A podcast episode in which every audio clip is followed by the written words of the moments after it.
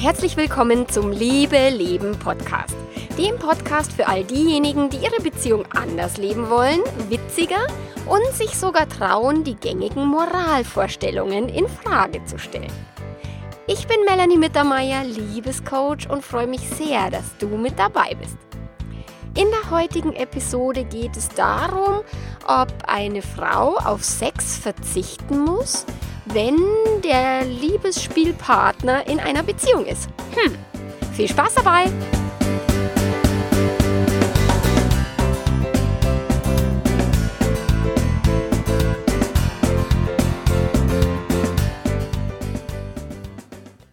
Okay, einen wunderschönen Sonntag, Nachmittag, Abend oder wann auch immer du diese Episode hörst. Jetzt ist es jedenfalls bei mir, es ist Sonntagnachmittag.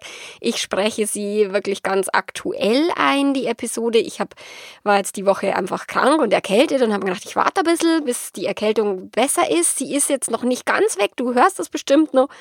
Und äh, gestern wollte ich die, den Podcast eigentlich einsprechen, aber da meine Tochter hatte Kindergeburtstagsparty und irgendwie sechs Hühner im Alter von 10, 11 Jahren waren da den ganzen Tag und auch die ganze Nacht irgendwie bei uns zugange.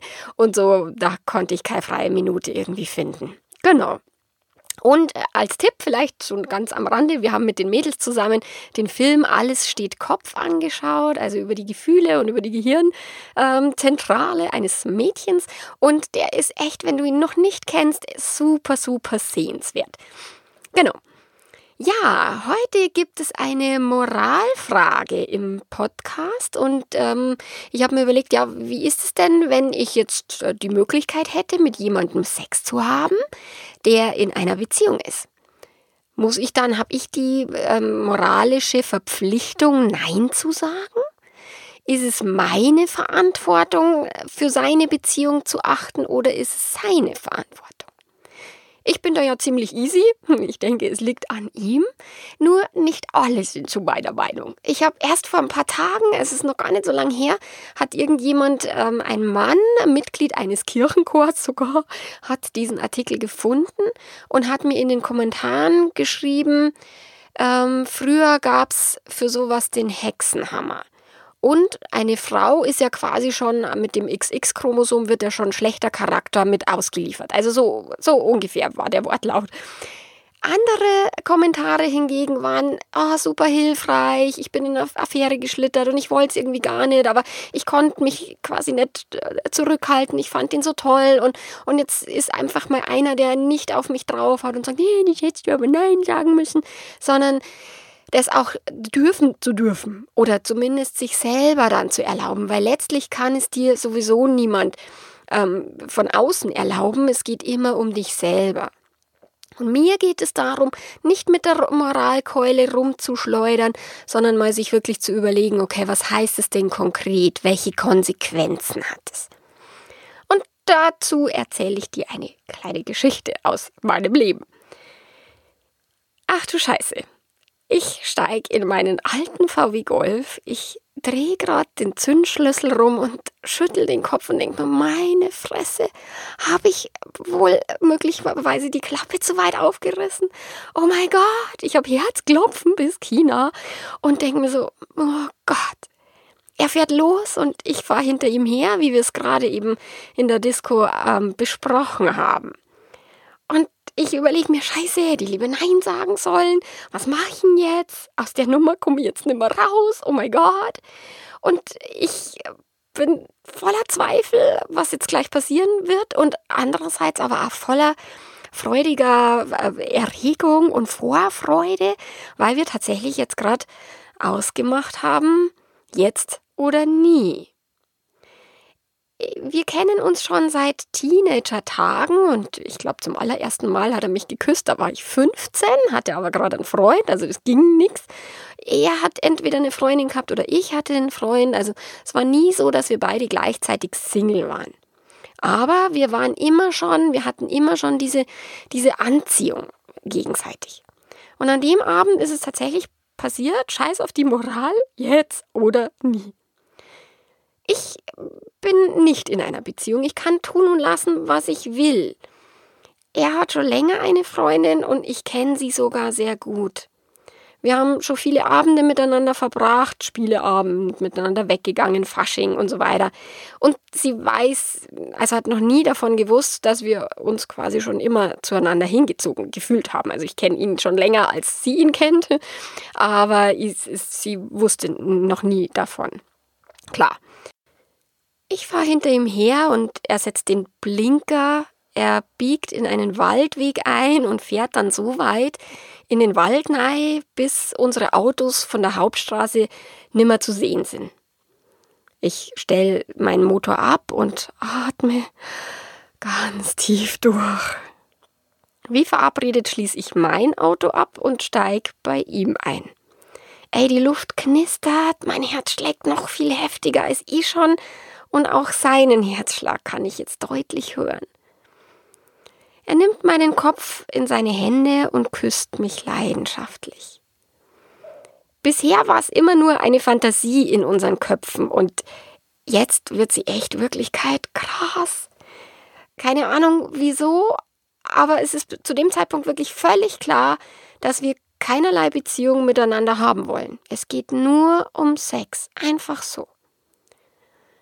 Ein knappes Stündchen später fahre ich rückwärts wieder den Waldweg runter Richtung Hauptstraße mit äh, meine Scheiben sind Gott sei Dank frei, seine waren ganz schön beschlagen und ich kann immer noch nicht glauben, dass wir es echt getan haben. Oh mein Gott. Ich bin beschwingt, mein Herz hüpft und gleichzeitig meldet sich auch so ein leises Schuldgefühl und eben diese moralische Frage. Hätte ich nicht auf sie Rücksicht nehmen sollen? Wäre ich nicht moralisch dazu verpflichtet, von ihm die Finger zu lassen, wo ich doch weiß, dass er in einer Beziehung ist? Aber jetzt mal ganz ehrlich, warum sollte ich mich besser um seine Beziehung kümmern als er? Es ist sein Business, seine Affen, sein Zirkus, nicht mein Zirkus, nicht meine Affen. Und warum sollte ich den Moralapostel spielen und seine Freundin beschützen, wenn er es nicht tut? Hä? Es ist ja wohl nicht meine Beziehung. Hallo? Und trotz meiner jungen Jahre, da war ich Anfang 20 sowas, hatte ich das mit der Eigenverantwortung schon geschnallt. Ich bin mit, mit so einer ESO-Mama aufgewachsen, die mir schon als Teenager immer gepredigt hat, ja, das ist, bist nur alles nur du selber, das ziehst du in dein Leben und wenn du von jemand anders behauptest, der ist doof, dann behauptest du es von dir selber. Also dieses Thema Selbstverantwortung und eben Gesetz der Anziehung habe ich schon ziemlich früh ähm, gepredigt bekommen. genau, und damals war mir das schon klar, dass es, ich habe meine Verantwortung zu tragen und jemand anders seine. Mir war auch klar, dass ich für meine Gefühle verantwortlich bin und auch für die Umstände und die Beziehungen in meinem Leben. Er und ich, wir haben das Ganze dann nochmal wiederholt, kurze Zeit später. Und danach hat sich die Anziehung zwischen uns quasi vollkommen in Luft aufgelöst. Und ab dem Zeitpunkt waren wir echt nur noch Freunde. Und dieses ganze Geknister und, oh, und oh, wir müssen unbedingt mal Sex haben, ey, das war dann weg. Wir haben nie drüber gesprochen, aber uns war es irgendwie beiden klar. Seine Freundin hat es nie erfahren und irgendwann sind die beiden dann auch getrennter Wege gegangen. Ich meine, die waren auch nur jung. Die Monogamie ist nicht für jeden gut immer mal wieder kommen Kommentare so auf meinem Blog, dass meine freiheitliche Denke, dass die verwerflich ist und, und dass ich eine Gefahr für alle glücklichen Beziehungen bin und oh Gott, oh Gott. Und würden alle Menschen so denken wie du, dann wird auf der Welt nur noch Sodom und Gomorra herrschen. Oh mein Gott. Viele schreien nach Treue und Moral und schieben jegliche Beteiligung von sich weg, wenn sie betrogen werden. Die Schuldigen sind immer schnell gefunden. Es ist immer der untreue Partner natürlich und die böse, böse dritte Person. Ich selbst habe damals auch noch daran geglaubt, dass es nur eine Beziehungsform gibt und dass die auch Monogamie sein muss. Also monogam sein muss. Ich hatte keine Ahnung von Polyamorie oder irgendwie offenen Beziehungen, freien Beziehungen. Fremdgehen wäre für mich damals echt schlimm gewesen. Und ich, es gab noch keine Blogs, wo ich das irgendwie nachlesen hätte können, dass Treue einfach nur ein Denkschema ist und keine in Stein gemeißelte Wahrheit. Die Schwerkraft ist eine Tatsache, die Monogamie nicht. Aber was ich damals schon wusste, war, dass ich eben nicht für das Glück oder für das Leid von jemand anders verantwortlich bin.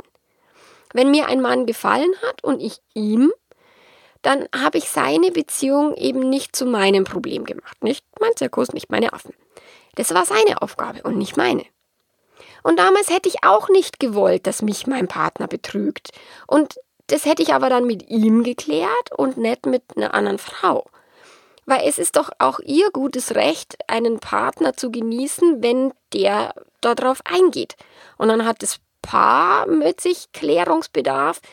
Und ja, klar, mal die dritte Person kann entweder dann Glück haben, dass er sich trennt und mit ihr dann eine Beziehung, wenn sie das will, oder sie hat halt Pech und, und er lässt sie halt stehen, wie auch immer. Nur das ist dann ihr Business. Heute gehe ich sogar noch einen Schritt weiter. Aus meiner Sicht gibt es Untreue gar nicht wirklich. Und Fremdgehen kann man ja eigentlich nur, wenn es einen Besitzanspruch oder eben einen Anspruch aufs, auf Exklusivität gibt. Nur äh, ein Mensch kann an anderen Menschen niemals besitzen. Das geht nicht. Und niemand hat das Recht, über den Körper oder gar über die Gefühle von einem anderen zu bestimmen. Niemand. Jeder Mensch ist frei zu tun, was immer er will. Er muss einfach nur mit den Konsequenzen leben.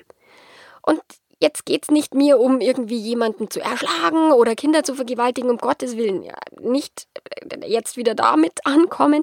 Darum geht es mir nicht. Ich glaube, dass wir tatsächlich mit so einer gewissen moralischen Instanz in uns selbst ähm, geboren werden, wo uns klar wird, sobald wir jemandem anderen wirklich schlimmes Leid zufügen. Und das wollen wir nicht. Das tun wir nicht und das wollen wir nicht. Manche fragen mich dann, ja, was ist denn dann mit dem Gesetz der Anziehung? Weil wenn ich dann mit jemandem Sex habe, der in einer Beziehung ist, vielleicht passiert mir das dann später auch, dass ich betrogen werde. Das Gesetz der Anziehung besagt, dass wir Umstände, Personen und, in, und Erfahrungen in unser Leben ziehen, die zu unserer Schwingung passen. Schwingung ist die Kombination aus Denken und Fühlen, also das, was wir innerlich wirklich sind und auch dann nach außen eben ausstrahlen. Ich ziehe nicht das an, was ich will oder was ich mir wünsche, sondern ich ziehe das an, was ich bin oder eben ausstrahle. Das gängigste Beispiel beim Gesetz des, ähm, der Anziehung ist immer dieses Parkplatz bestellen beim Universum. Also wenn ich mir jetzt beim Universum einen Parkplatz bestelle, dann muss ich natürlich davon ausgehen, dass ich einen Parkplatz kriege. Also ich muss in Parkplatz schwingen und nicht in nicht-Parkplatz. Also wenn ich Angst habe, keinen zu finden, werde ich trotz meiner Bestellung eben keinen finden. Weil dann strahle ich Mangel von Parkplatz aus und eben nicht Fülle an Parkplatz. Wenn ich mit einer Person Sex habe, die verheiratet ist oder in einer Beziehung und ich mich gut dabei fühle, wenn ich beschwingt bin und bereichert, dann ziehe ich mehr davon in mein Leben. Wo die guten Gefühle sind, geht's lang. Ich liebe Esther Hicks, die eben diese ganzen Bücher geschrieben hat zum Gesetz der Anziehung. Und die Esther Hicks sagt, do more what makes you happy. Also tu einfach mehr von dem, was dir Spaß macht, was dich glücklich macht. Und wenn ich aber Schuldgefühle habe oder Angst, dass es auffliegt, dass ich böse bin oder, oder was auch immer, oder dass auch mir das passieren wird, dann ziehe ich mir Situationen in mein Leben, die mich ängstigen betrogen zu werden oder die, wofür ich mich schuldig fühlen kann. Also es ist, muss immer nicht der gleiche Kontext sein. Ich kann in einer völlig anderen Ebene betrogen werden, wenn ich ständig Angst davor habe, betrogen zu werden. Das kann sexuell passieren, kann aber auch, keine Ahnung, jemand im Supermarkt äh, gibt mir zu wenig raus oder was auch immer. Die Gefühlsqualität ist dieselbe und auf die kommt es an. Wenn ich mich verurteile in meinem Handeln, dann ziehe ich wieder mehr Umstände in mein Leben, für die ich mich verurteilen kann. Wenn es mir gut geht und ich strahle, egal wodurch das ausgelöst ist, dann bereichere ich die Welt und die Menschen auch, die mir begegnen. Sogar wenn ich was angeblich moralisch völlig Verwerfliches getan habe. Ich darf einfach nur aushalten, die, mit den Konsequenzen zu leben. Weil hätte jetzt seine Freundin das rausgekriegt, So, dann hätte die niemals mehr mit mir ein Wort gesprochen. Also sie hätte wahrscheinlich mit mir die Freundschaft gekündigt und gesagt, ja, blöde Kuh und was auch immer. Ja, das war mir klar und das hätte ich dann aushalten müssen. Logisch. Schuldgefühle hätten mir geschadet und ihr nicht geholfen dann kann ich es ja wohl auch gleich genießen. Also so wie beim Fremdgehen, das mit den Schuldgefühlen keinen Sinn macht, macht es auch in der Situation ein Schuldgefühl keinen Sinn. Weil dann muss ich mir überlegen, okay, was, was tue ich hier? Ist es für mich moralisch vertretbar? Ey, und dann kann ich es genießen, weil sonst hätte ich es ja nicht tun müssen.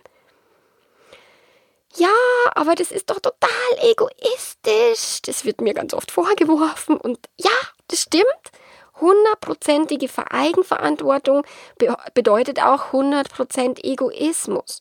Und damit meine ich auch nicht die Ellbogen raus und, und jeden da wegschubsen, der dir irgendwie im Weg steht oder wie eine Dampfwalze alle eigenen Bedürfnisse durchzusetzen, koste es, was es wolle. Mit Egoismus meine ich, sich gut um sich selbst zu kümmern, auf die eigenen Gefühle achten und dann in die Welt strahlen. Und ein ja, banaler Satz, der aber so, so wahr ist, würde jeder vor seiner eigenen Haustüre kehren, dann wäre überall sauber. Und würden die Menschen die eigenen moralischen Ansprüche erstmal auf sich selbst anwenden, ey, dann wäre auch schon viel gewonnen.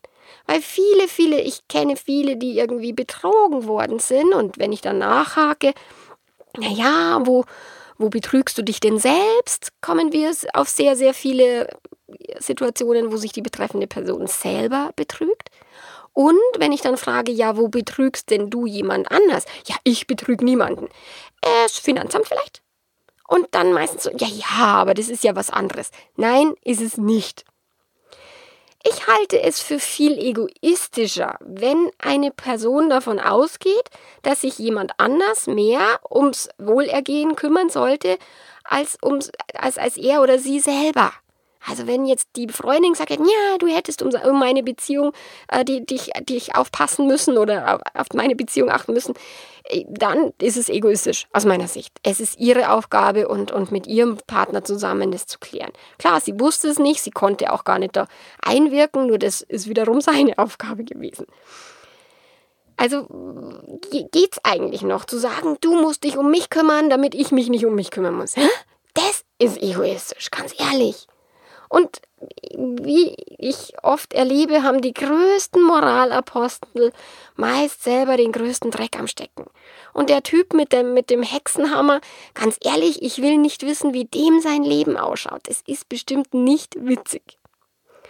Also wenn du vor der Entscheidung stehst, etwas mit einer Person anzufangen, die schon in einer Beziehung ist, dann kannst du dir folgende Fragen stellen. Kann ich mir selber in die Augen schauen, wenn ich das tue? Habe ich moralische Bedenken? Wenn ja, was mache ich dann? Stell dir die Frage, für wessen Glück bin ich verantwortlich? Kann ich damit leben, dass die Person sich nicht für mich entscheidet? Kann ich den Status Geliebte oder Geliebter ertragen?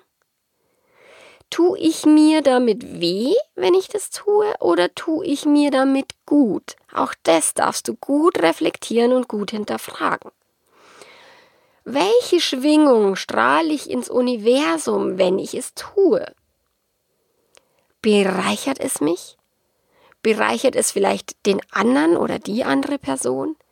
Bereichert es die Welt. Also auch bei jedem Facebook-Post, bei jedem Kommentar, den du irgendwie absetzt, kannst du dir immer die Frage stellen, bereichert es wirklich die Welt?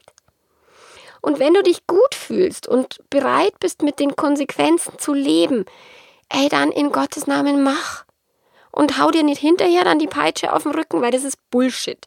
Also entweder du machst es und dann machst du es mit einem kompletten Ja oder du lässt es einfach sein. Wenn es sich blöd anfühlt, wenn du ein schlechtes Gewissen hast, wenn du mit deinen Gefühlen nicht klarkommst, ey, dann lass es bleiben. Es ist deine Entscheidung und es ist dein Leben. Mach mehr davon, was dich glücklich macht. Also do more what makes you happy. Und lass den ganzen anderen Scheiß. Leben darf leicht gehen und Spaß machen. Liebe auch.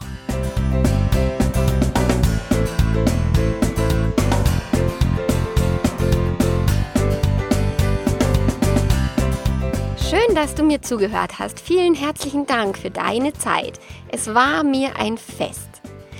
Am Dienstag startet die Rambazamba Online Party von der Chotima Flak, wo ich einen Beitrag äh, dazu beitrage, wie du rauskommst aus dem Beziehungsgrau und lustige, erfüllte Beziehungen leben kann. Also nimm dir den Tipp mit, wie auch von sieben anderen tollen Frauen.